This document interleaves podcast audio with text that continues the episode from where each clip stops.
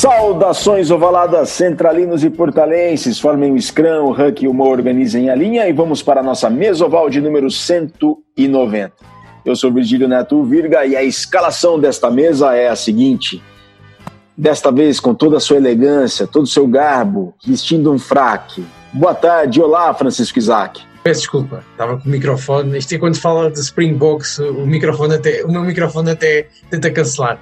Mas não estou com fraco, mas estou com uma t-shirt de que o meu pai ofereceu-me quando foram campeões do mundo para gozar comigo, porque eu era adepto dos All Blacks, não é? E, e não aconteceu o título que eu tanto sonhava. Mas uh, uso a t-shirt com muito orgulho e depois de fazer as apresentações eu faço. Ai, ai, Vitor, tu és a pessoa mais odiável à face da terra quando queres. Uh, atrás de mim, eu pergunto a vocês quem é que é o jogador que está a segurar a taça. Já está velhinho neste, nesta fotografia, eu, estou à frente de propósito. A única dica que eu vou-vos dar é que ele mudou muito o cenário da, da África do Sul em 95. Bom, depois arriscaremos a dizer. Eu, eu vou ficar quieto, eu vou deixar isso para o Cole e para o Vitor. Mas eu desconfio que seja alguém. Bom, enfim, alguém é, obviamente.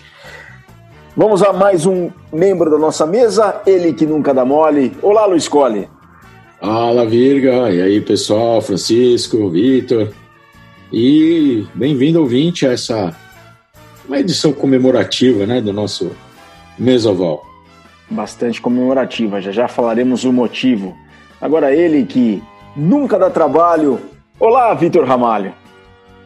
Nunca não, te dei trabalho hoje, trabalho para todo mundo aqui, porque eu atrasei a gravação, esqueci que era de manhã, achei que era de noite. Aí, enfim, fiz a maior, fiz a maior causa, acabei com o caiaque do, do Isaac também. Enfim, hoje eu dei trabalho demais, viu? Acabou com o teu caiaque, Isaac? Ah, acabou com o caiaque. Arranjou-me aqui problemas familiares, problemas aqui uh, em relacionamento, não é, Vitor?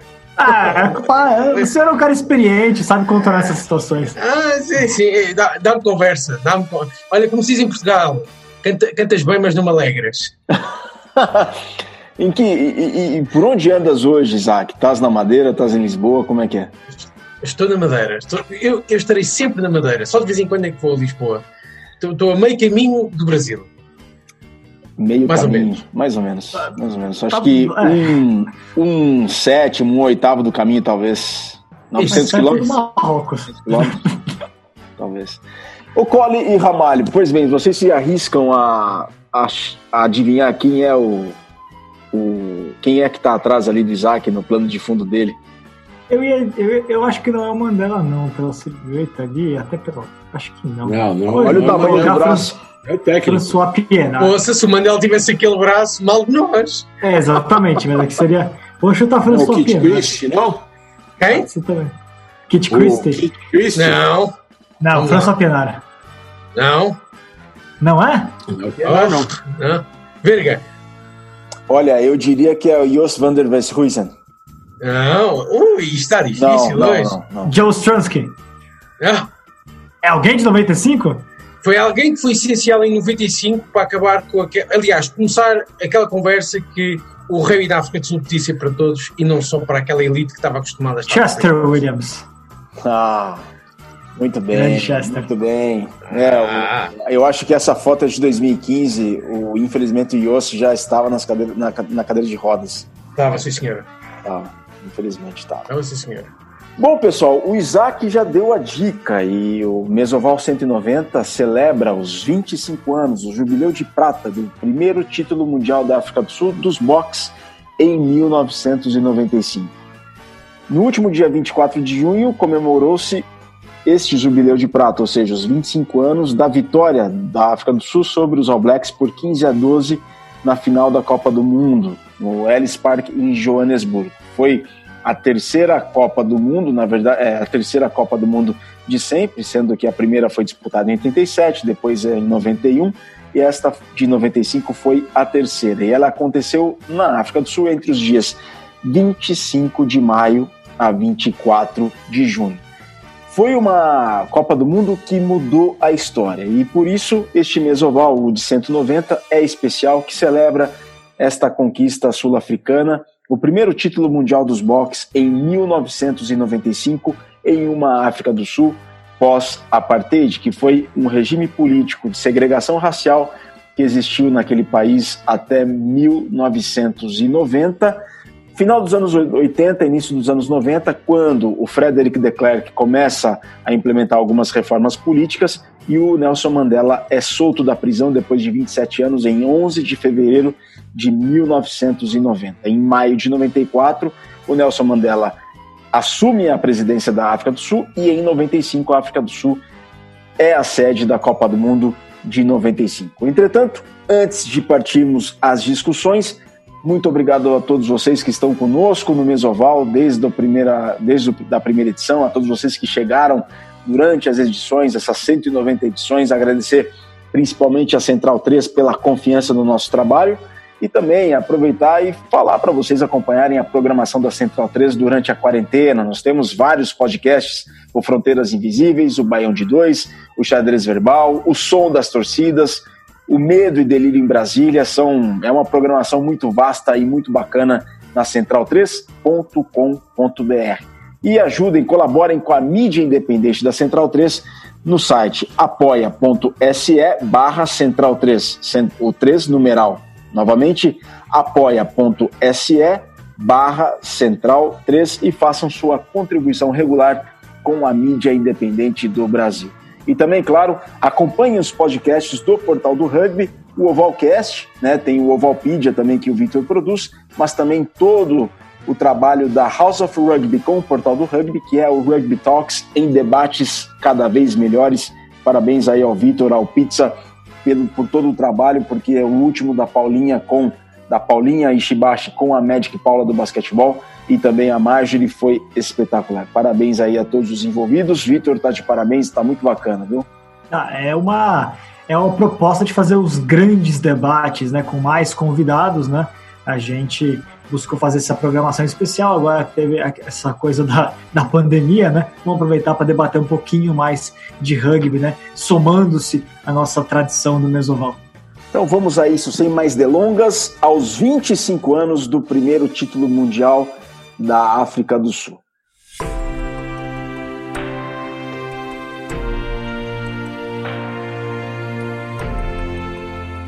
Bom, para início de conversa, Isaac, Cole, Vitor. Vitor, começa contigo. A gente tem que ser muito breve, tá?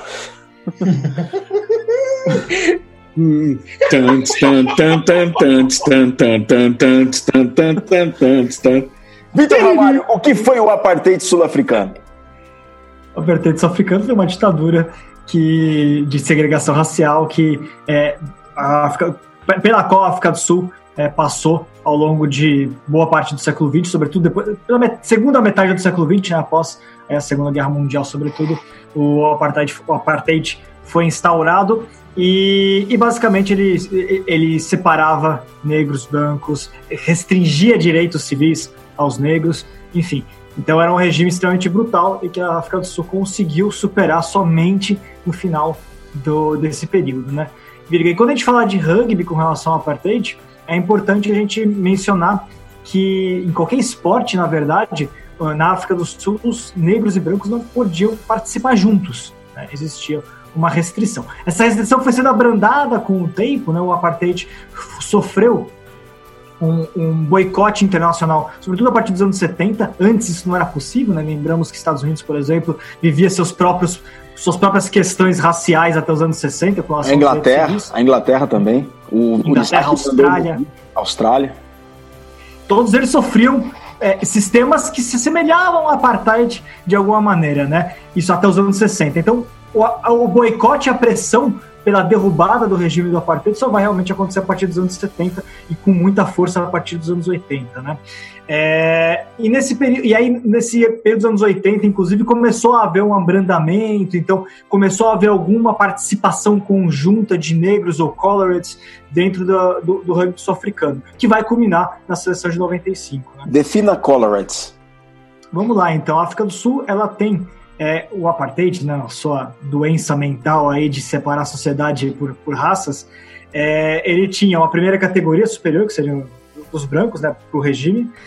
Abaixo dos brancos estariam com menos direitos, com menos direitos, com restrições de, de locais que podiam frequentar, enfim. Os Coloreds, que são os mestiços, uma mestiçagem histórica que existe na África do Sul desde o século XVIII, de brancos com negros, que é, cujas pessoas que têm, que são mestiças, é, formaram uma identidade própria, uma, quase uma identidade nacional própria, inclusive chegou, chegou a haver repúblicas independentes Coloreds no século XIX, é, na África do Sul, até uh, século XVIII, século XIX, até a África do Sul ser colocada sob domínio do Império Britânico, né? Então, é, os Coloreds são a categoria à parte, eles falam inclusive afrikaner em geral, que é a língua dos, de boa de parte dos brancos, né? E aí, de, e aí definindo a que, que, seriam os brancos na África do Sul, tem os brancos que são os afrikaners, é, antigamente chamados de Boers, que na verdade tem uma matriz holandesa com elementos alemães, franceses, enfim, é a população que migrou para a África do Sul lá no século XVII, século XVIII, fugidos de perseguições religiosas na Europa, e se instalaram lá e, portanto, não tem nenhuma relação mais ligação direta com o continente europeu, eles se entendem como uma nação africana propriamente, eles se entendem como entendem a África como a terra deles e não a Europa. E é, eles formaram repúblicas independentes ao longo do século XVIII, por exemplo, até serem colocados sob domínio britânico. Perderam a guerra, perderam a guerra dos Boers para os britânicos e foram colocados sob domínio britânico, assim como os colonies, assim como as populações africanas. E aí, de africanos, populações africanas existem é, dezenas de línguas diferentes, mas a gente pode citar, sobretudo, os Zulus, os Roça, Ndebele, Soto, que são as, a, a, as, nações africanas principais que tinham também os seus reinos e que foram colocados sob domínio britânico no século XIX. Há 10 anos eu tive lá e eu notava muita separação entre os próprios brancos sul-africanos. Você tem os africans e tem, você tem os brancos descendentes de ingleses também. E eles não são tão integrados assim como eu pensei que fossem. Né? É, existe uma grande rivalidade entre africaners e africans, né? E e, e, britânicos. É, é uma rivalidade, inclusive, dentro do rugby. Historicamente, os britânicos eles dominaram o cricket é, sul-africano, mas o rugby sul-africano é dominado pelos africanos. O começaram a jogar africano também é branco inglês, né?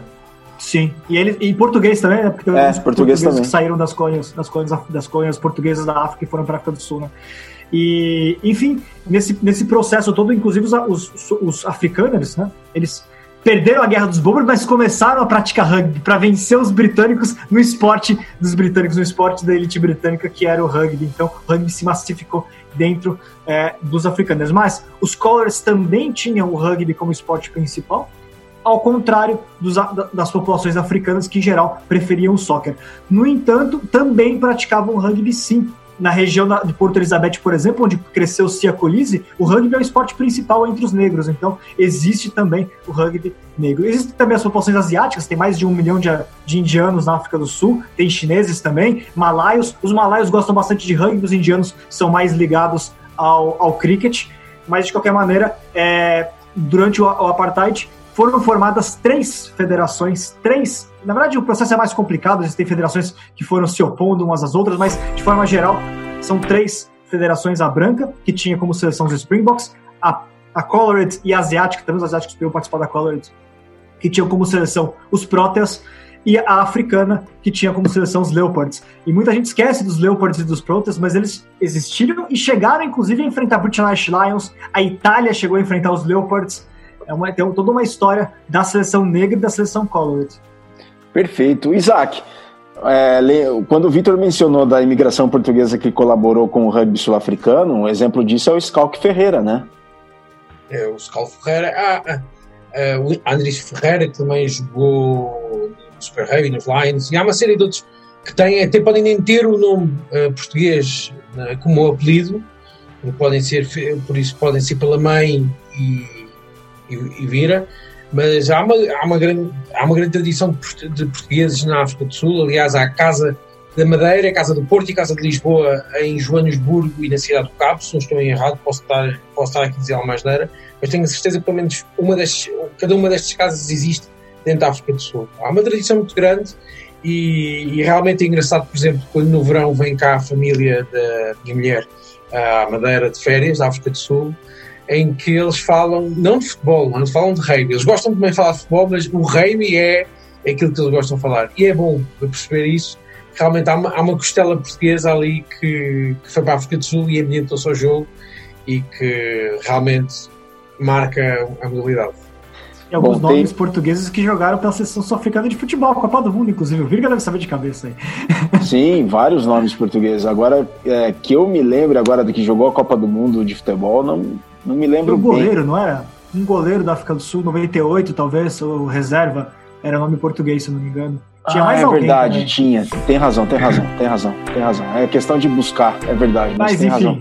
Enfim, mas o que eu quero, enquanto o Isaac falava, lembrei de uma das principais cadeias de restaurantes portugueses do mundo, é sul-africana, a Nandos. Ah, é? Não sabia. O Nandos é o é sul-africano. Os, os frangos mais que são muito picantes, é por isso que eles gostam muito, que é o Nandos. Nandos, como eles dizem. Nandos. E é. uma vez aí, por experiência própria, eu sempre soube que o capitão do Zimbábue, outrora, era o Jacques Leitão. Leitão. E aí o Zimbábue, ele se chamava antes, da, antes de 1980, antes de Mugabe, era a Rodésia. E a Rodésia tinha um sistema de segregação racial muito semelhante ao apartheid. E uma vez eu encontrei, eu tive a oportunidade de encontrar o Jacques Leitão em uma digressão e eu perguntei, Jacques, fala português? Ele falou, não, eu sou o único da família que não fala português, o meu pai não quis ensinar português para mim. Daí eu perguntei, e a sua família veio de onde? Veio de onde? Aí ele falou, veio de Angola. Mas eu sou o caçula, eu sou o mais novo, eu não, eu não, o meu pai não passou o português para mim. Mas a família dele tinha vindo de Angola. E, e, lembrando, é, essa proximidade, né, o Zimbábue era muito semelhante à África do Sul, né, como você citou, Viga.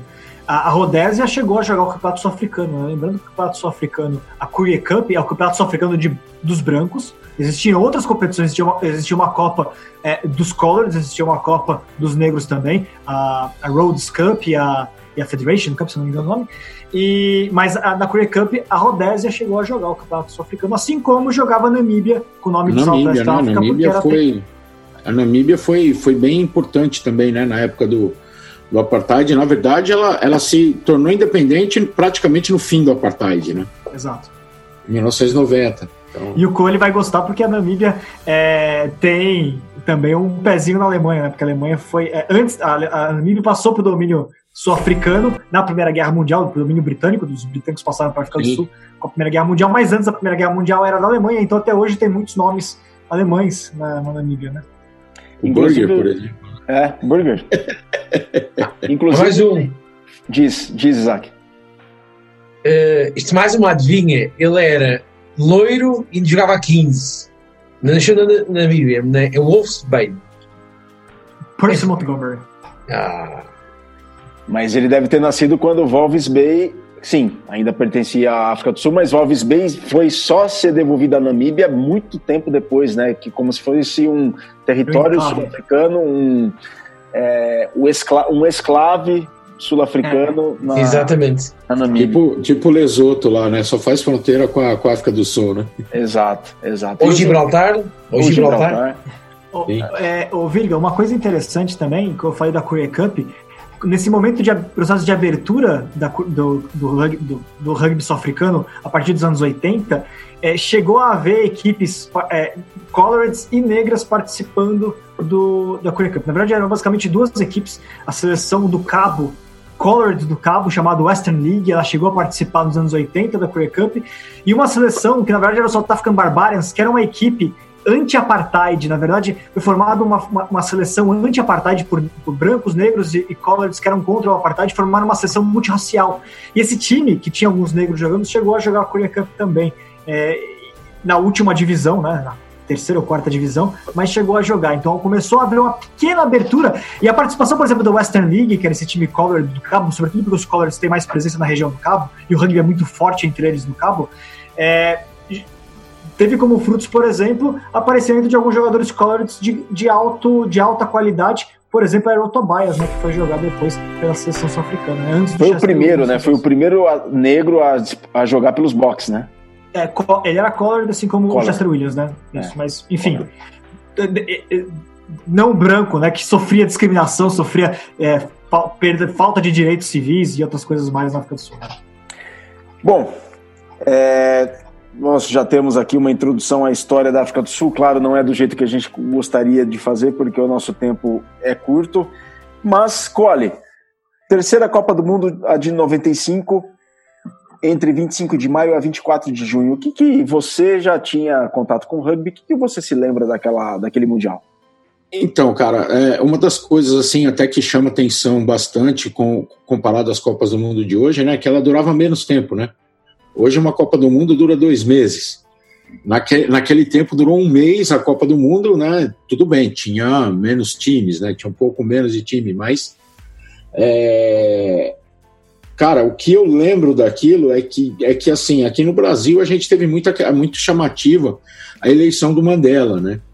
Então a, a gente tinha quem quem estava no rugby, por exemplo, eu que estava no rugby, mas eu não estava assim, é, vamos dizer assim, muito contato com com a elite toda do rugby. Eu jogava rugby, praticava rugby, eu tinha contato. A gente tinha contato com rugby por revista estrangeira, primeiro. Né? Era revista estrangeira. A gente não tinha essa quantidade de informação que a gente tem hoje. Não tinha ESPN passando, passando os jogos da Copa. Então a gente tinha notícias ou por alguém que estava lá e mandava notícia para a gente, né? ou então era revista estrangeira. E o que me chamou muito isso era, era que às vezes eu via em noticiário o Mandela aparecendo no estádio, né? Então ele foi em todos os jogos da África do Sul.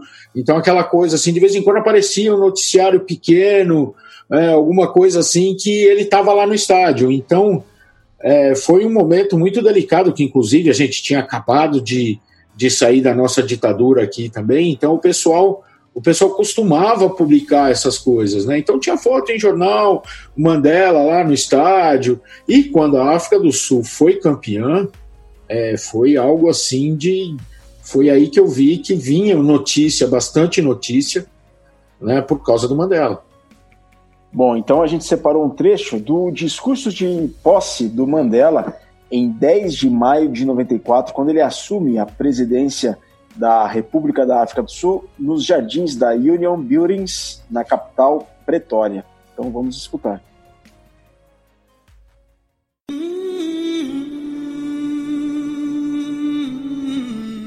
Never, never, and never again shall it be that this beautiful land will again experience the oppression of one by another. Bom, tá aí, portanto, o discurso do Nelson Mandela. Isaac, nós temos então a terceira, o terceiro mundial. São quantos países ao todo? E o Virga fazendo perguntas que devia fazer ao Vitor. É, Está no guião, está no guião, tá no guião. Ai, ai, meu coração. Ai. 16. Eu sei que são 16, porque estamos há muitos anos com a mesma luta em que nós queremos muito mais equipas, agora temos 20 e parece que o Rei evoluiu muito, mas só temos mais 4 equipas que era 95. 95 já foi há 25, foi há 25 anos e andamos com a conversa que o Rei não precisa de mais, mais equipas. Mas a verdade é que nessa altura o mundo era muito diferente hoje em dia, não é? Nós olhamos as coisas que mantiveram-se iguais foram a Inglaterra, realmente, não é? Os Springboks, os Wallabies, eh, que eram campeões do mundo, não esqueça que sido campeões em 91, uma seleção fantástica. Eu penso que o Campisi já não estava na seleção, mas estava o, o grande John Hills, que foi o melhor jogador da, da Austrália.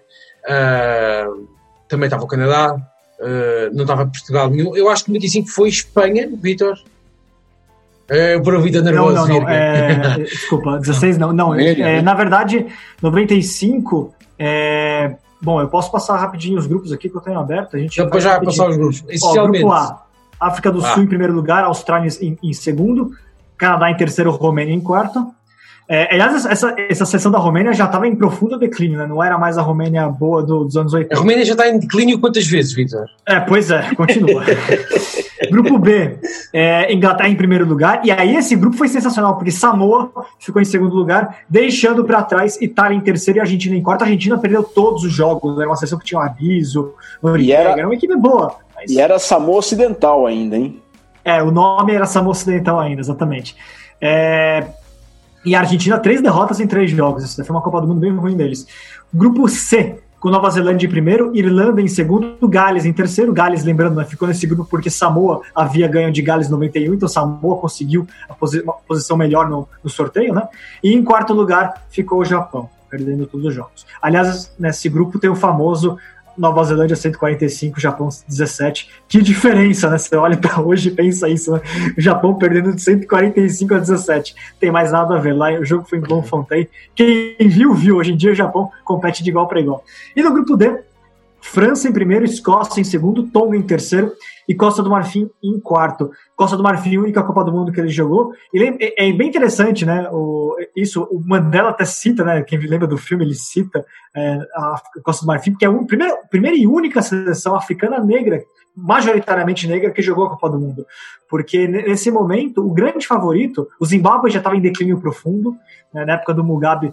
É, a coisa, a seleção zimbabuana acabou declinando, sobretudo a partir de 91, e, e o favoritismo para ir para a Copa do Mundo estava entre a Namíbia, que jogava pela primeira vez as eliminatórias, é, e, e, tinha o peso de ter participado do, do Campeonato Sul-Africano, já tinha vencido em, em 92 a, a, Irlanda e a Itália em amistoso, inclusive a Namíbia, então era a seleção favorita, e o Marrocos era muito bom nessa época. O Marrocos, até muita gente falava que o Marrocos era, até mais, era mais candidato do que a própria Namíbia para a Copa do Mundo. E deu tudo errado para os dois, uma eliminatória completamente maluca na África que deu Costa do Marfim, cuja seleção nasceu a partir de projetos de alguns jogadores que jogavam na França, radicados na França, e outros que tinham ali nascido dentro de, um, de projetos feitos por franceses, entre eles, projetos sociais, né, feitos, feitos por franceses lá em Abidjan, entre eles Ange Guimerá. Ange Guimerá é um dos que, depois foi o, o, grande nome do rugby joseense, do rugby de São José dos Campos aqui no Brasil, um dos grandes nomes do rugby brasileiro dos anos 90.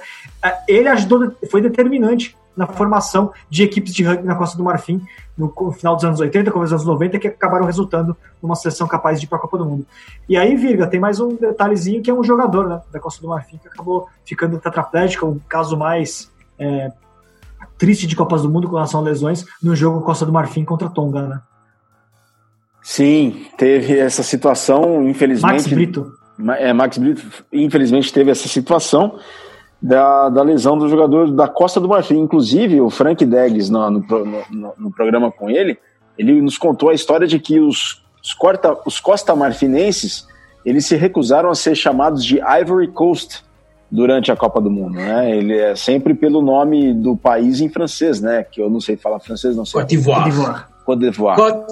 Côte d'Ivoire. São os elefantes da seleção. Isso, isso. O que é simpático ter um elefante como símbolo do rugby, eu acho bacana. Então tá aí, são, eram 16 países. Na verdade, eu me lembro muito dessa Copa do Mundo porque o meu tio que trabalha com cana-de-açúcar teve na África do Sul durante o Mundial. E eu me lembro que ele trouxe um boné que tinha a, África do, a bandeira da África do Sul escrito Rugby World Cup Champions e a bandeira da África do Sul. E ele trouxe uma, t-shirts, né? Em português, t-shirts. Bandeira nova ou antiga? A bandeira nova, bandeira nova. Aquela toda que é uma das bandeiras mais bonitas que eu acho. E ele trouxe uma t-shirt em português, camiseta em brasileiro, da que vinha escrito Rugby World Cup 1995 e as bandeiras dispostas assim em formato de círculo eram 16 bandeiras, né? As 16 bandeiras dos 16 países. Turma, quem sabe faz ao vivo e quem sabe é claro e transparente para, para os nossos ouvintes da Podosfera do Mesoval. A nossa reunião está sendo feita pelo Zoom e ela acaba em tempo, em aproximadamente cinco minutos.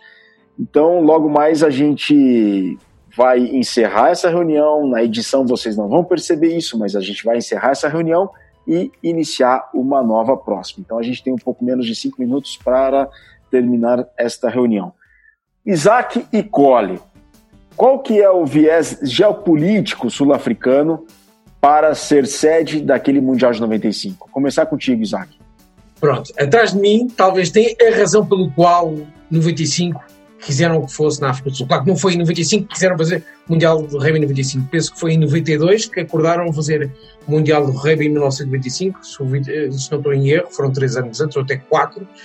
E a África do Sul, como é um dos países mais conhecidos do rugby sempre foi, desde, uh, dizer, desde os anos 40 que o rugby começou a, a, crescer em termos mundiais expressivos, porque já tinha a ver rugby desde o século XIX, não podemos retirar essa parte da nossa história, somos mais antigos que o futebol, aliás nós somos Rugby Football Union, nunca esquecer que o futebol veio do rugby, um, e, e, e, a África do Sul, apesar do Mandela ter chegado à presidência e do apartheid ter, ter terminado, a verdade é que existia um, uma guerra uh, uma guerra social cada vez mais uh, difícil, porque a elite que estava lá não aceitava que as coisas fossem mudar e, e, e uma pequena parte das pessoas que queriam, que queriam mudança e iam ter mudança pareciam que queriam arrancar de tu, aquela elite dos brancos tudo. Por isso, era, era o início possível de uma guerra, guerra civil que já tinha começado antes, mas que podia prolongar e ainda destruir mais a África do Sul do que foi.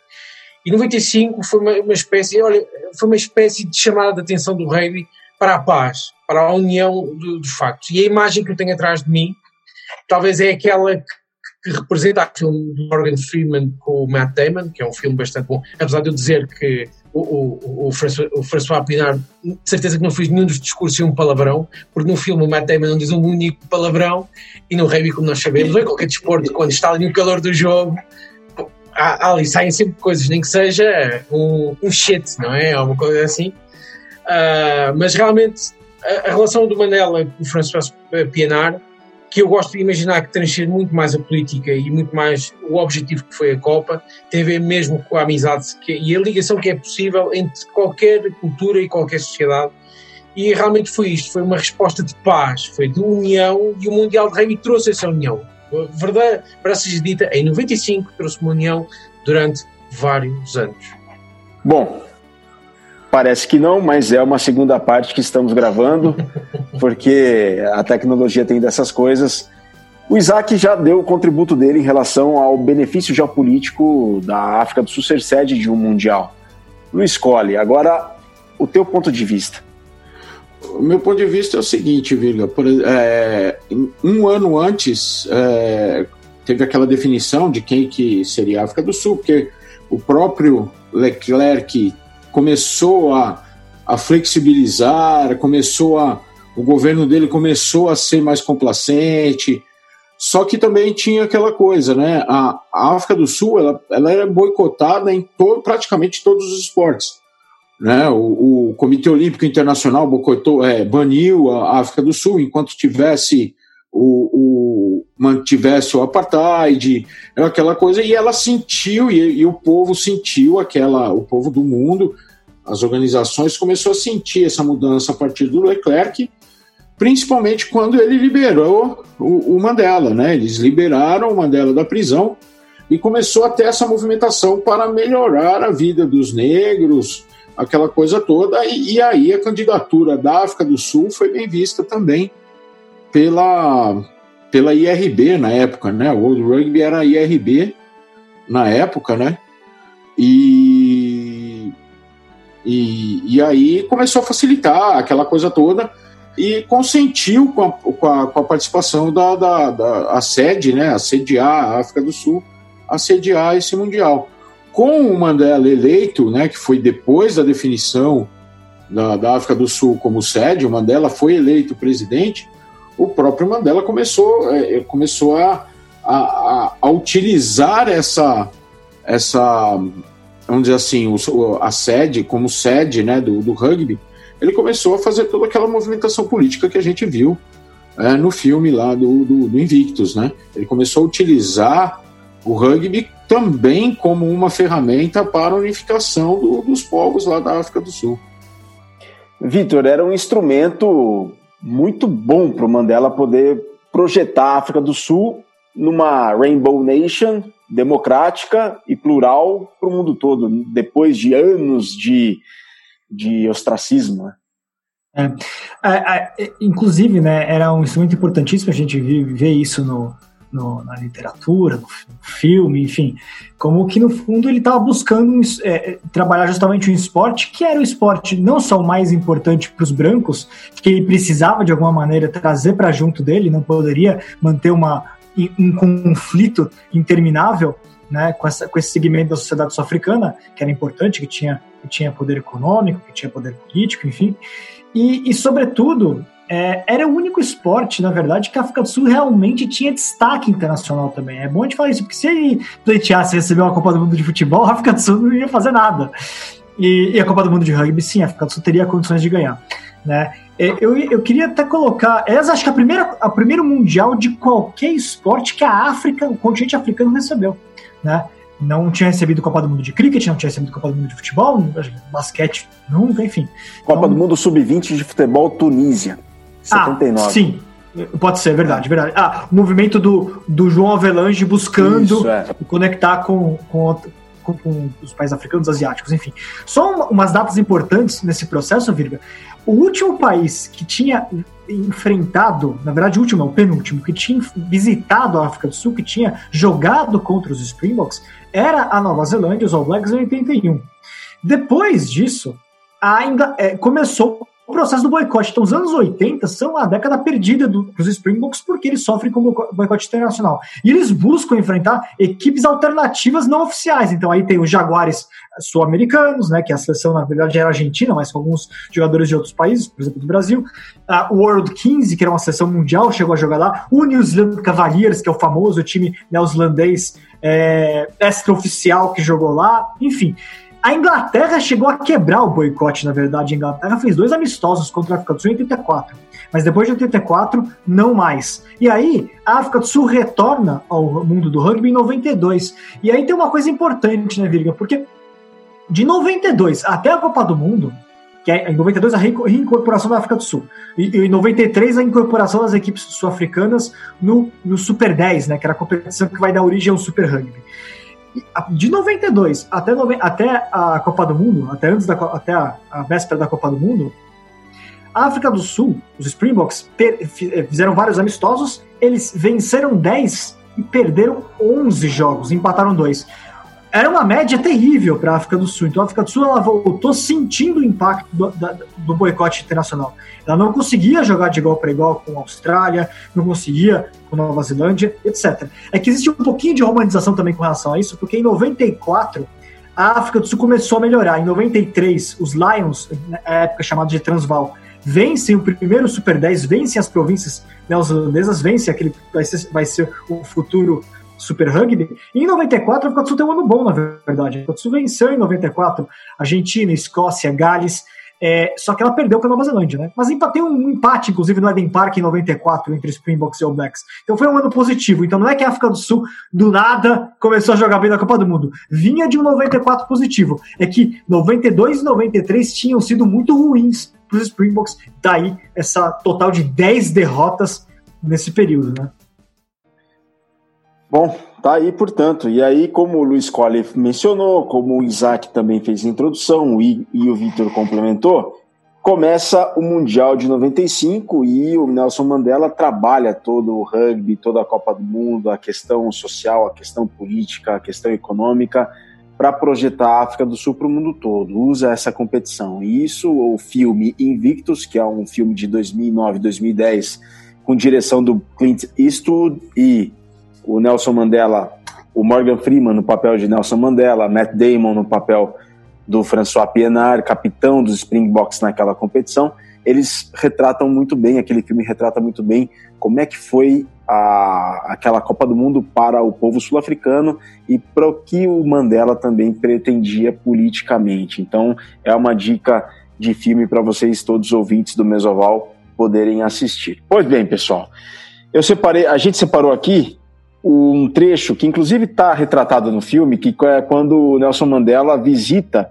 um treino dos Springboks, que ele chega de helicóptero e acompanha um pouco do treino dos Springboks. E agora a gente vê, de fato, um áudio original da visita do Mandela naquele, naquele treinamento, né? e até umas palavras do François Pienaar. Vamos escutar. Wonderful. I mean, it's exciting. The guys are really thrilled. We were standing inside having photographs taken with the president. Shows you the hype. And uh, we respect him as a great leader. And his visit here has honoured us. So uh, tomorrow we know there's one guy in the stand that we have to play for, and that's the president. Thank you. Thank, you very much. Thank you. All right, man. Thank you very much. You should have grown taller since the last time I saw you. Thank you. I got it. I'll put it on I'll put it on now.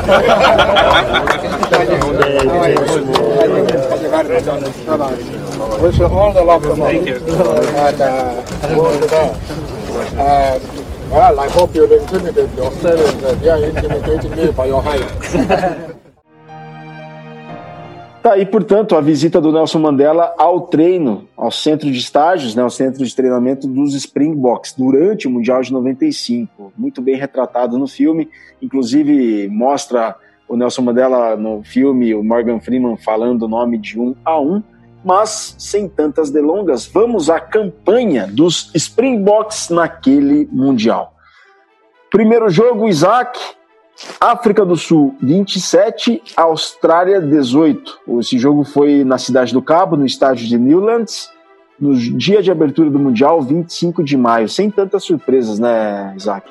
É, é assim, foi. O Vitor tinha falado que o Springboks em 94 tinha tido um ano muito bom, mas ninguém estava.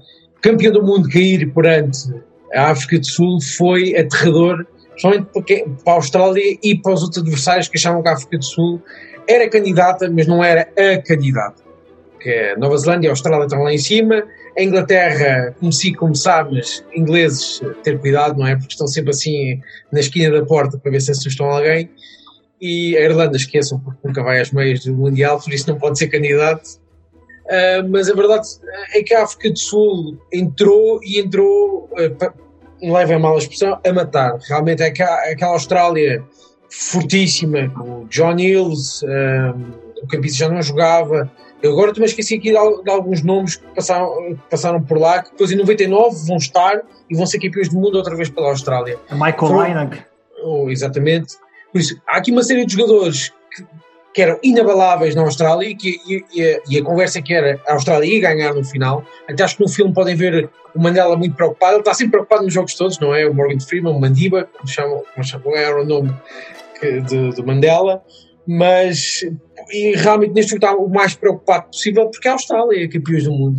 Campeão do mundo não cai assim. E a verdade é a maneira como caiu com a África do Sul foi um jogo emotivo. Acho que, há, acho que inclusive a World Rugby transmitiu há pouco tempo no Facebook deles durante esta, durante esta fase do. Eu já nem queria dizer pandemia nem Covid. Essa coisa que anda por aí, anda por aí Uh, mas a verdade é que é, uma, uma, é um, um, primeiro jogo super emotivo, mas que demonstra que realmente há a força da África do Sul, que não teve o Chester Williams, mas teve o François Pionar. Eu arrisco-me a dizer que foi dos maiores capitães da, história do rugby mundial, a par do Vichy Macó. Claro que há muita gente vai dizer, então era amadora. Eu não vi a era amadora, por isso não posso falar pela era amadora, nunca posso falar por ela. Mas o, o Pionar, nesse jogo, foi inesquecível uh, por tudo aquilo que a África do Sul quis fazer. E acho que que, para quem vê esse Mundial do princípio ao fim, disse que a África do Sul, não sei se ia ser campeã, mas que ia à final de certeza, e que realmente o público, da maneira como estava a puxar o jogo, a África do Sul superiorizou-se uma Austrália. Hoje em dia a gente pode se rir um bocadinho do que é, que é a Austrália atual, mas naquele tempo era. Eu tinha mais medo da Austrália naquela altura que a Nova Zelândia, porque realmente a Austrália era uma seleção que se compreendia de princípio ao fim. E como é que uma, uma África do Sul que em, 92, que em 91 não jogou um jogo de rugby internacional à séria, 92 e 93 foi uma miséria, e 94 pronto, podemos falar que foi aquela chicotada psicológica e parece que tudo corre bem, até que mudaram o selecionador, é importante vir a lembrar isto, a África do Sul mudou o selecionador muito em cima dos acontecimentos, é um bocadinho a história do Raza Erasmus agora em 2019, também é um selecionador que entrou uh, à última hora. Conta essa história, entrou quanto tempo antes do Mundial? É assim, isso eu, eu agora tinha que ir buscar dados porque estou-me a esquecer do nome do treinador que eu conheci em Lisboa, ainda o conheci em Lisboa há pouco tempo, há três anos atrás, ou quatro, aliás, há quatro anos atrás, foi o selecionador que teve com a África do Sul e que no filme que vocês veem aquela derrota com a África do Sul com a Inglaterra, não é, Vitor? Exatamente. Isso, é só. Aquela Miguel e aquela discussão do, do pianar e que a cerveja não sabe a estrume, para não dizer um palavrão. Uh, o Ian, Ian McIntosh, que estava. Que tava é, o depois, Ian McIntosh Exatamente. E, e, e o Kit Christie. É, só, só, é, é, é justamente isso, Isaac, porque é, o 94 começou ruim e terminou bem para ficar do Sul. Começou ruim ainda com o Macintosh e o segundo semestre, o segundo semestre foi bom.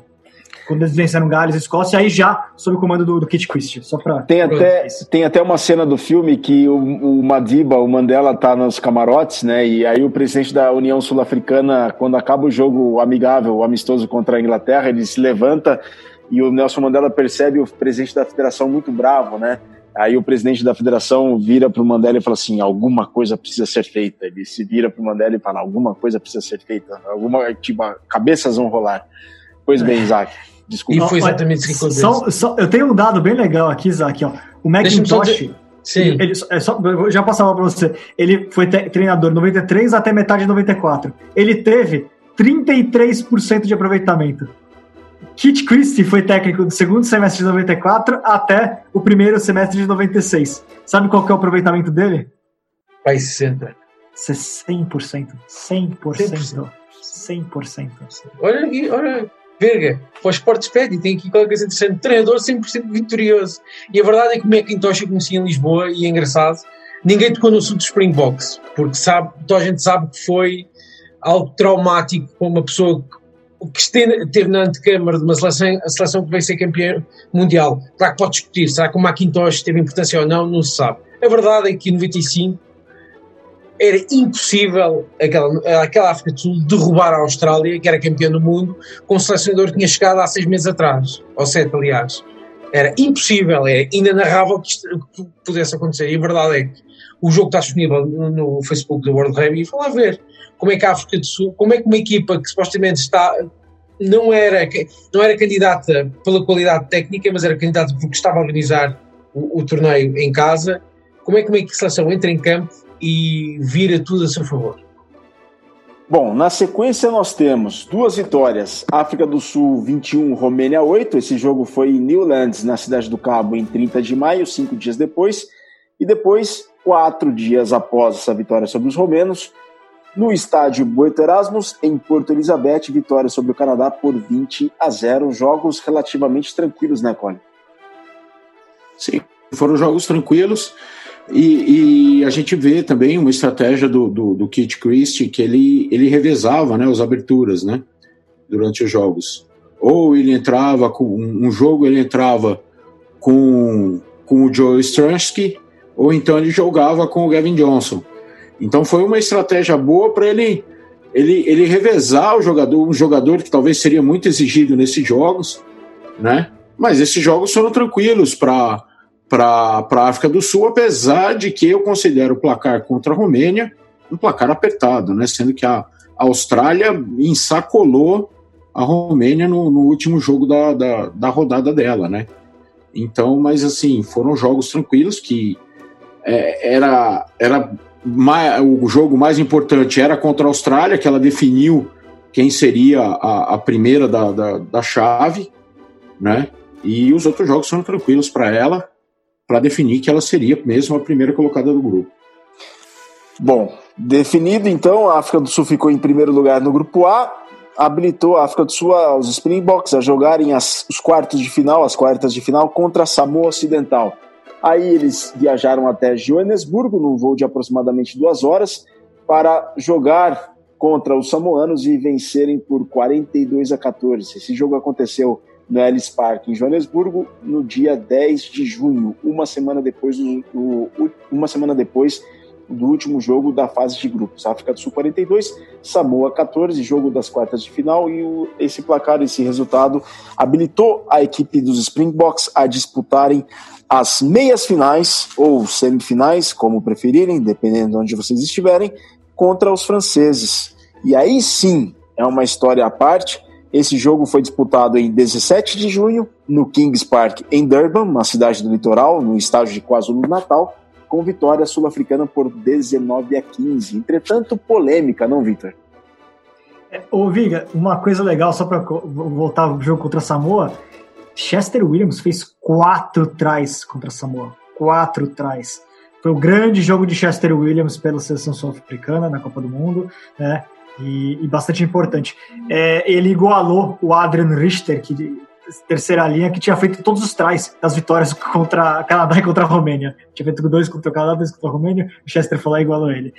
E esse jogo contra a França é um jogo dos, dos grandes jogos da história da, da Copa do Mundo de Rugby. O Kruger fez o, o try isolado da África do Sul, um jogo chovendo não poder mais. Derek Bevan era o, era, era o árbitro, teve penal pro, cinco penais do Lacroix, quatro penais do Stransky. Foi um jogo complexo que a África do Sul venceu no detalhe, né? Venceu no detalhe e conseguiu a classificação para a final. É, que talvez tenha sido ali a, a, de novo, né? A África do Sul teve uma grande provação contra, contra a Austrália, mas de todos os jogos, exceto a final, esse foi o jogo que, que o torcedor sul-africano viu a derrota passar perto, né? Demorou muito para acontecer, né, Isaac? O, choveu muito naquela noite em Durban, né? O jogo recebeu inúmeras. É, foi adiado por várias vezes por causa da chuva, né? Tem até a cena das, da, das mulheres que passavam com rodos mesmo de para que retirassem o excesso d'água, não? Para, enche, para. Foi, é, é, daquelas coisas. Uh, eu acho que os franceses tivessem jogado com aquilo como estava completamente alagado, tinham ficado felizes. Porque o rei europeu joga-se na chuva. Eu sei que também na Hemisfério Sul joga-se, mas na Europa é chuva. Sempre me ensinaram, por exemplo, a mim, e eu, eu, tive treinadores que jogaram em França e noutros sítios, que o rei é um desporto de inverno. É sempre foi esta palavra.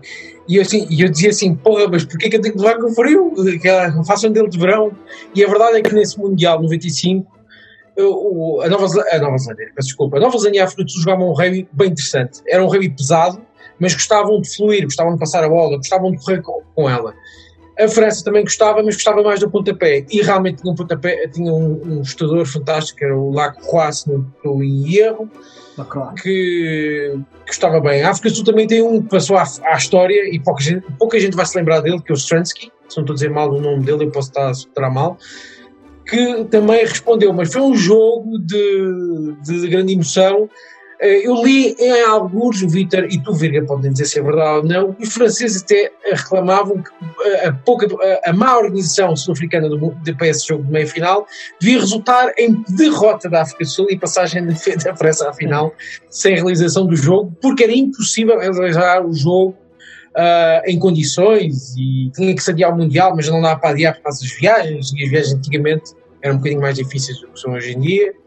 Uh, por isso é interessante ver como. Oh, eu digo uma coisa, é, é, como, é como o Michael Jordan, vocês viram o Last Dance, todos, calculo. Sim. Sim, sim, vi. Uma das coisas a usar com o Michael Jordan é que ele sempre que arranjava alguém lhe dizia qualquer coisa, it got personal. E acho que a África do Sul, com a França, it got personal, quando os franceses começaram a reclamar com a organização e que, que a África do Sul não queria jogar sobre as condições que estavam, mas pronto, o jogo realizou-se, foi difícil. O Vitor diz que flertaram ali com a derrota a certa altura, mas a verdade é que a perseverança da África do Sul saiu por cima. É, é uma coisa, assim, as pessoas saberem que nível de França era essa, essa é a, essa é a última seleção, a França era, foi a última seleção que venceu os All Blacks no Eden Park. Isso foi em 94, um ano antes da Copa do Mundo, era uma seleção fabulosa da França que tinha, a gente falou do Lacroix, mas talvez o grande nome dessa França, dois jogadores na linha fenomenais, Emilien Tamac, dispensa. Pai do, o pai do Romain Tamac, né? Exatamente, fenomenal. E o outro, Felipe Santandré, que o pessoal mais novo vai lembrar negativamente como um dos piores técnicos que a seleção brasileira teve nos últimos anos, mas como jogador, Felipe Santandré é um dos grandes nomes da história do rugby francês. Foi brilhante, ele é, o, é dele o famoso try do fim do, do fim do mundo lá contra os, contra os All Blacks no Eden Park. E era uma equipe que se tivesse tido a oportunidade de jogar de mãos contra a África do Sul nesse jogo, teria vencido. Era, era uma linha absolutamente fenomenal. Ui! Mas ui, não é o que aconteceu. Não é o que aconteceu. Escute, Choveu demais. Escute, escute. escute. É, porque, lógico, o Texo africano provavelmente seria melhor, mas a linha francesa era indiscutivelmente melhor. Mas a linha sul-africana tinha mais peso. É, é, o que a África do Sul traz para o rei, desculpa, Virga, sei que temos que uh, mexer-nos para, a, para a final e o qual deve estar mortinho para falar da final, porque tem All Blacks a levarem-se os sul-africanos que é sempre o, o, grande tema destas coisas. Mas a verdade é que a, África do Sul, para este Mundial, trouxe uma coisa inesquecível, que foi uma, uma, uma, uns três quartos um bocado mais pesados fisicamente em comparação com a França e que a maioria das seleções. O que era diferente, o Lomu, quando aparece neste, neste Mundial, que faz Mundial inesquecível, e é aqui que começa a lenda de Jonah Lomu, eram, eram três quartos que eram avançados. E muda tudo. E a África do Sul, o Chester Williams, não era muito diferente do que era o Lomu se, virmos fisicamente, e não era o único, havia mais.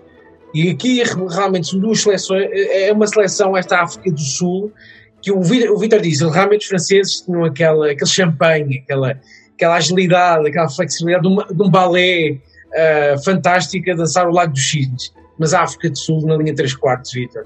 Tinha uma série, o Stransky, tinha o Chester Williams, Jo- uma- Jost van der Westhuizen de 9, Oh, Joe Stransky de 10, os pontas, Chester Williams e James Small. Foi polêmico James Small, mas jogou muito. André Gilbert no, de fullback, mais físico, como você falou. E os centros, Reni Leroux e Jeff Mulder. Também é uma dupla mais pesada de centros, né? É mais Mas- eu acho que ganhavam. Eu, a opinião que eu tenho é porque a fisicalidade foi a partir de 95 que a fisi- aliás, começou em 91 com a Austrália, mas em 95 é que a fisicalidade começou a ditar regras no, no- no mundo do rugby. É que essa França consegue dar a volta por cima disso, porque ela vence os All Blacks em 94, vence em 99 também, com o Lomu dos dois lados. Então, assim, não sei, Bem- seria um jogaço de qualquer maneira, foi um jogaço e seria um jogaço de qualquer maneira. Né? Foi, pelo marcador, foi um excelente e grande jogo. África do Sul 19, França 15. E com esse resultado, que esse jogo aconteceu no Kings Park de Durban em 17 de junho, com esse resultado, os Box se classificaram para a grande decisão daquele terceiro Mundial de Rugby em 1995. Só que antes de falarmos da final, antes da Copa do Mundo, o Nelson Mandela convoca o capitão dos Springboks, François Pienaar, para uma conversa particular, né? E ele falou nessa conversa que o filme Invictus retrata, não sei se fielmente, mas retrata, passa a mensagem que quer transmitir, fala sobre liderança, fala sobre motivação, fala sobre é, espírito de grupo, espírito de equipe, que é o que o Mandela procurava fazer naquela África do Sul pós-apartheid. E ele teve uma conversa sobre liderança com o então capitão sul-africano, o François Pienaar, que foi o capitão dos Boks naquele Mundial de 95. Bem, Springboks contra All Blacks, a grande final daquele Mundial, terceiro Mundial da história de rugby, em 1995. O jogo aconteceu no Ellis Park, em Joanesburgo, no dia 24 de junho, há pouco mais de 25 anos. Os Boks entraram em campo. Não, vamos começar com a equipe adversária, né? Na verdade, porque os, a África do Sul foi anfitriã. Os All Blacks entraram em campo com de avançados na primeira linha, Craig Dold com a 1, Sean Fitzpatrick, capitão com a 2, Olo Brown com a 3. Na segunda linha, Ian James com a 4 e Robin Brook com a 5. Robin Brook, irmão do Zinzan Brook, inclusive estava de oitavo nesse, nesse time, nesse, nessa equipe. Um dos Na, ter- na terceira linha, com a 6, Mike Brewer e 7 para Josh Kronfeld. Oitavo, Zinzanbrook, de Scrum Graham Bishop e de abertura o Andrew Mertens. Nas pontas, 11 para Logu, 14 para Jeff Wilson e de centros, 12 para Walter Little e 13 para Frank Bruns. E de fullback, o Glenn Osborne. Treinador, o senhor Laurie Mays. Nos suplentes, 16 para Mark Ellis, 17 para Simon Culhane, 18 para Ant Strachan, 19 para Jamie Joseph, 20 para Richard Lowe e 21 para Norm Hewitt. Os Box foram em campo com. Foram para campo com, na primeira linha, olha só, sente o peso, sintam o peso. Número 1, um, Os Durant. 2 para Chris Rousseau. 3 para Bailey Swart. Na segunda linha, 4 para Cobus Viz e 5 para Hannes Stridon. É, Bilks, desculpa a, a- desculpa a falha na pronúncia do Africans, tá? Nós temos na terceira linha, com a 6, o capitão dos box naquele Mundial, François Pienaar, e 7 para Ruben Kruger. Oitavo, Mark Andrews. 9, de Half, Jos van der Westhuizen. Abertura, Joel Stransky. Nas pontas, 11 para Chester Williams e 14 para James Small. De centros, 12 para Reni Leroux e 13 para Japi Mulder. E finalmente de fullback, o André Gilbert. Treinador, Kit Christie. De suplentes, 16 para Naka Drotske, 17 para Brandon Venter, 18 para Rudolf Streoli, 19 para Johan Hooks, 20 para Gary Pagel e 21 para Gavin Johnson. Bom, a arbitragem foi do senhor Ed Morrison da Inglaterra, auxiliado pelo senhor Derek Bevan de Gales e Joël Dumé da França. O público foi para 63 mil pessoas no Ellis Park. O placar parcial ao intervalo: África do Sul 9, Nova Zelândia 6. A Nova Zelândia, os All Blacks abriram o placar com o penal do Mertens aos 5 minutos. Depois, os sul-africanos empataram com o penal do Stransky aos 10 minutos. O Mertens fez um novo penal aos 13. O Stransky empatou com outro penal aos 22 e virou com um drop aos 31 minutos do primeiro tempo da primeira parte. Então o placar ao intervalo, 9 para a África do Sul, 6 para a Nova Zelândia. Nos 80 minutos, olha só, um segundo tempo que foi 3 a 0 para a Nova Zelândia só, porque a África do Sul venceu por 9 a 6 no primeiro tempo, Nova Zelândia fez 3 a 0 no segundo tempo, o final nos 80 minutos, 9 a 9 só teve os, só os, o segundo tempo só teve os três pontos do, por drop do Mertens aos 55 minutos, aos 15 minutos do segundo tempo. O placar final foi África do Sul 15, Nova Zelândia 12, a África do Sul campeã. Porque no tempo extra, nos 10 minutos do tempo extra, né, foi só um tempo extra de 10 minutos. Atenção, nação centralina, nação portalense. Errata, este jogo da decisão da Copa do Mundo de 1995 teve dois tempos extras de 10 minutos, e não apenas um como mencionado no programa.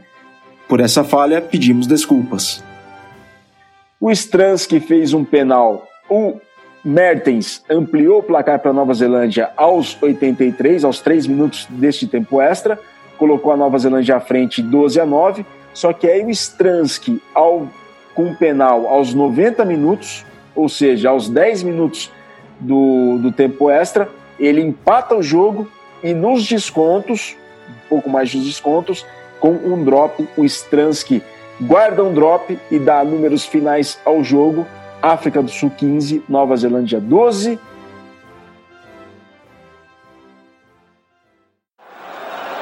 Stransky back in the pocket has the chance to drop the goal. Back it comes to Strensky. Up goes the kick. Up goes the walls. Strensky has kept his head.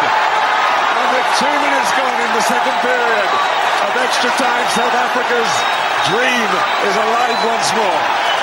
And it's absolutely unbelievable. The crowd have gone mad. Joel Stransky, beautiful scrum ball. No doubt what he was going to do. And he struck it straight between the uprights.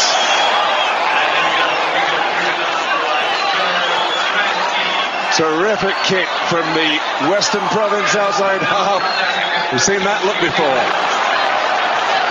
They've just got to get the ball from this scrum and keep possession. And that's the way they'll do it, keeping it in the middle of the back and going for the line. Back it comes to Jus van de Westhuizen. Little knock forward. But that's it! South Africa have won the World Cup having been back in international rugby for less than three years and having not taken part in the first two competitions. At their first attempt, they have stolen the crown. Unbelievable scenes all around the park. Francois Pina, as you can see, absolutely in tears. And the whole team crying together as they've been all the way through the tournament.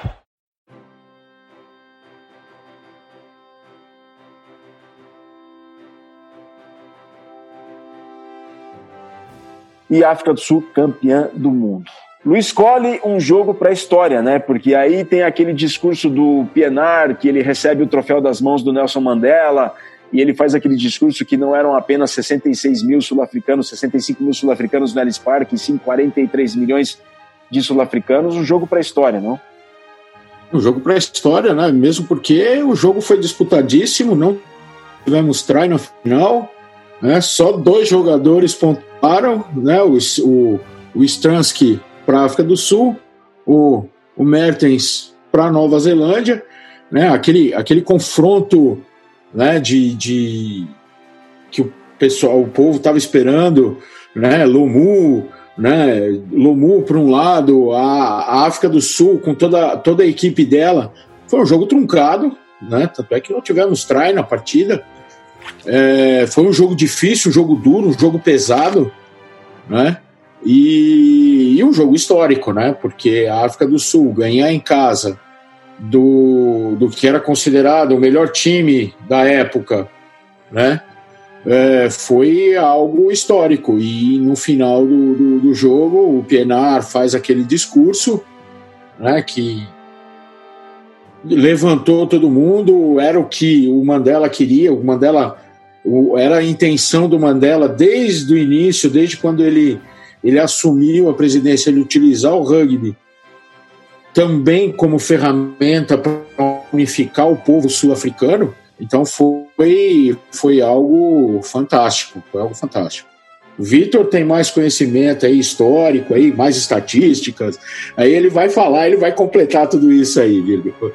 Não, eu só queria acrescentar uma coisa, Viga, antes, né? lembrando, é, pra gente ter a noção do tamanho da, do favoritismo até que tinha a, os All Blacks para esse jogo, por mais que a gente tenha falado que a África do Sul não era tão ruim assim como, como né, romanticamente se, se falou depois, até no filme, né, falar que a África do Sul era uma desgraça, não era bem assim, 94 tinha, tinha melhorado um pouco, mas é, a, a Nova Zelândia tinha vencido na semifinal a Inglaterra por 45 a 29. E, e aquela era uma Inglaterra extremamente boa. Will Carney, Roy Underwood, Rob Andrew, etc. É, o John Lomu fez Cat try, passou por cima, um John Lomu passou por cima do Mike Cat. Exatamente, era um timaço. Lomu fez quatro trás naquele jogo. É, teve, teve drop goal do Zizanbrook também, enfim. Então é uma, é uma equipe que tinha vencido de forma categórica a semifinal. Né? E a África do Sul conseguiu é, fazer um jogo que ela anulou as principais armas da Nova Zelândia, conseguiu anular o Lomu, conseguiu anular a articulação de jogadas ali da, da Nova Zelândia e, e, e, a partir daí conseguiu a vitória. Um detalhe legal para gente colocar, né, Virga? É, Mertens era sul-africano, né? a abertura da, de nascimento, a abertura da Nova Zelândia. É, fez um ótimo. Andrew Mertens é daquelas aberturas que a Nova Zelândia teve e que talvez seja pouco reconhecido pela importância que ele teve para a África do Sul nesse período. Foi um jogador muito consistente pela seleção neozelandesa por muito tempo, era um bom jogador. É, e, e a, só que no final das contas, você tem um, um cenário é, psicologicamente incrivelmente favorável para o lado sul-africano, por tudo aquilo que envolvia. Por, assim, favorável mais ou menos, né, porque poderia ter ido para o outro lado, poderia ter dado lado para pressão e a equipe desmontar ao melhor estilo Brasil de, de 2014. Mas não foi o que aconteceu. Eles souberam, aí vem a liderança a qualidade da liderança do François, do François Pienaar. Ele conseguiu fazer com que a seleção utilizasse a pressão a seu favor. Né, e colocar pressão contra a Nova Zelândia. Até, até usar pela questão do favoritismo da Nova Zelândia contra o próprio time neozelandês. E foi o que aconteceu, né? Bom, então vamos aí escutar um trecho do François Pienaar no seu discurso de campeão do mundo, logo depois de ter recebido a taça do Nelson Mandela, naquela famosa frase que ele diz: Não somos 65 mil sul-africanos, somos 43 milhões. Vamos ouvir. Then we had 65,000 South Africans here today. Tremendous support. David, we didn't have 60,000 South Africans. We had 43 million South Africans.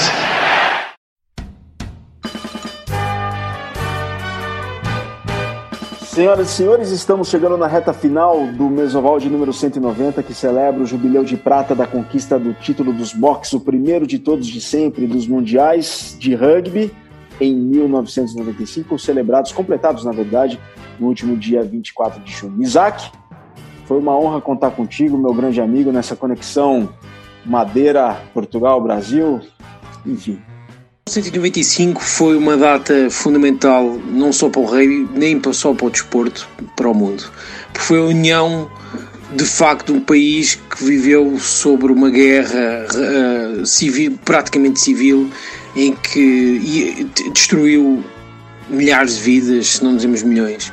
Uh, a luta, acima de tudo, foi racial e não podemos negar-nos a isso. Não podemos eh, dizer que não existe racismo quando o racismo está muito presente hoje em dia nas nossas vidas e, e continuará a estar. 95 foi 25 anos atrás, não foi assim há tanto tempo, como as pessoas gostam de dizer, mas já devíamos estar num passo acima. E 95, acima de tudo, foi a comunhão dos dois lados, quando a gente estava preocupada que se caísse numa nova batalha entre, entre aquela elite que esteve lá durante muito tempo e que impôs o apartheid, não esquecer que aquela elite impôs o apartheid e aquela que sofreu. Claro que as coisas não, não foram um arco-íris, brincando com, com, o nome do país, o arco-íris, mas a verdade é que a África do Sul. E aquela foto do Nelson Mandela com o François Pinar, que podem encontrar, procurem por Nelson Mandela Rugby World Cup 1995 uh, Final, vão encontrar em que ele está a entregar a taça, ao capitão da África do Sul, aquele sorriso na cara estampado, aquela comunhão uh, de, de, de, dois cidadãos do mesmo país que se compreendiam e acima de tudo eu gosto de pensar que, que, que aquilo não era só política, havia ali mesmo uma amizade e que ficou eternizada uh, para sempre uh, e que ficou marcada. No 85 é uma lição para todos nós e, e, e continua a ser. Nós temos que ser anti-racismo. E foi aquilo que 95 quis ser. Foi aquilo que o Rei na altura quis ser. Apesar de ainda ter situações uh, racistas dentro do, dos clubes e dentro das seleções e, ter, e continuarem a criar desigualdades e segregação e por aí à frente mas acima de tudo foi uma batalha, foi levada para o campo e foi levada com positivismo. Conseguiu superar uma montanha, mas agora é preciso escalar as outras. E é isto, 25 anos depois ainda continuamos a combater, a combater este racismo, esta desigualdade, esta divisão entre uns e outros. Não há uns e outros, somos todos, todos iguais. Mas não podemos esquecer-nos que para combatermos estas grandes questões do racismo e da desigualdade, nós temos que falar nelas e temos que lembrar delas para não voltarmos a cometer os erros. E 95 foi um espelho de como se pode combater. Muito obrigado uma vez mais, meu grande e caro nobre amigo Francisco Isaac. As portas do Mesoval estão escancaradas para quando quiseres, meu caro. Pois bem, Vitor Ramalho, as considerações finais, parabéns e muito obrigado pelo Mesoval que celebrou esta conquista tão importante para a África do Sul, mas um marco para a história do esporte internacional. Muito obrigado, parabéns. Bom, amigos, considerações finais. É, a África do Sul tem uma história bastante, bastante complexa. É, em, em, meados do século XX, na metade do século XX, os africaners, os brancos africaners né, de origem boer, lutaram por autonomia contra os interesses, lutaram para se afastarem das marcas do colonialismo britânico e buscaram um projeto nacionalista. Só que esse projeto nacionalista, infelizmente, enveredou, venceu o lado que queria um regime, no fundo, racista, uma ditadura racista e brutal que foi o apartheid. Uma, uma, uma ditadura que se impunha pela violência e que, lógico, teve como reação a reação dos negros africanos, uma reação também de enfrentamento, que teve sim, que foi violenta, mas por uma resposta à violência de um Estado ditatorial. Né? E que, felizmente, a superação disso tudo foi pelo diálogo e não pela guerra civil, foi por, pela razão, razão é, de líderes como Nelson Mandela, como de Klerk, é, razão de brancos africanos que eram contrários ao apartheid, de dos negros que souberam se organizar e lutar pela pela sua emancipação, pelos seus direitos civis que eles não tinham, eram direitos que eram negados a eles. Né? E a Copa do Mundo 95 foi um instrumento de conciliação. A Copa do Mundo 95 é emblemática, mas não como a superação do racismo. Ela é o início da luta democrática contra o racismo. É isso que é 95, início da luta democrática contra o racismo. Né? E foi muito importante como conciliação, e que tem agora como desfecho grandioso a Copa do Mundo 2018, com Cia Colizzi sendo o capitão de uma seleção que é metade negra, metade branca e que jogou como uma só. Né, como uma África do Sul só, como de acordo com os sonhos Nelson Mandela de 95, que se concretizaram em 95 e voltaram a se concretizar em 2007, mas sobretudo em outro nível em 2018. Então é isso, é importante a gente falar sobre essa construção da democracia sul-africana num momento como o atual, né? Bem falado, Vitor, muito bem falado. Pois bem, agora a vez dele nas considerações finais, quem não dá mole, Luiz escolhe. É, Virgílio, faço minhas as palavras do Francisco Isaac e ainda acrescento que este, este torneio, esse Mundial, é, foi bem representativo do ideal olímpico do Pierre de Coubertin né, que ele preza que o esporte sirva de desarmamento para disputas é, pacíficas entre os povos. Né? Então, o, o estadista, o Nelson Mandela, ele mandou muito bem em utilizar esse mundial como ferramenta para a união do povo do povo sul-africano que era o objetivo dele, né? Era o verdadeiro objetivo dele unir o povo sul-africano, criar essa identidade do povo sul-africano. A gente sabe que, que muita coisa aconteceu depois ainda, né? mas a gente sabe que isso pode ser considerado o início da, da, da pacificação né, do, da, da, da África do Sul. Ah, agradeço aí a participação, a honra, tenho a honra de ter participado desse programa e, e agradeço aí nossos ouvintes aí pela, por acompanhar, pela paciência que, que tem aí com a gente. Um abraço.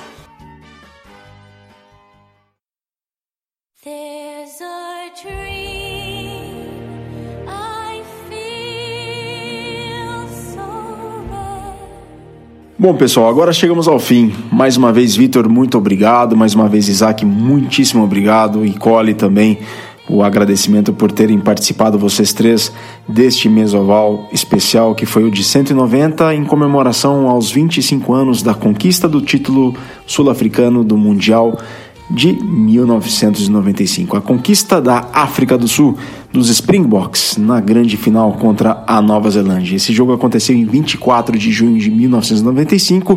O Vitor, o Cole o Isaac aqui procuraram passar limpo todo o contexto, todo o panorama sul-africano, do rugby internacional e também daquele mundial, para entender o porquê aquela vitória é tão significativa e tão simbólica, não apenas para a África do Sul, mas para toda a história do esporte internacional. A gente fica por aqui e voltaremos numa próxima oportunidade. Saudações ovaladas, nação centralina, nação portalense e um grande abraço.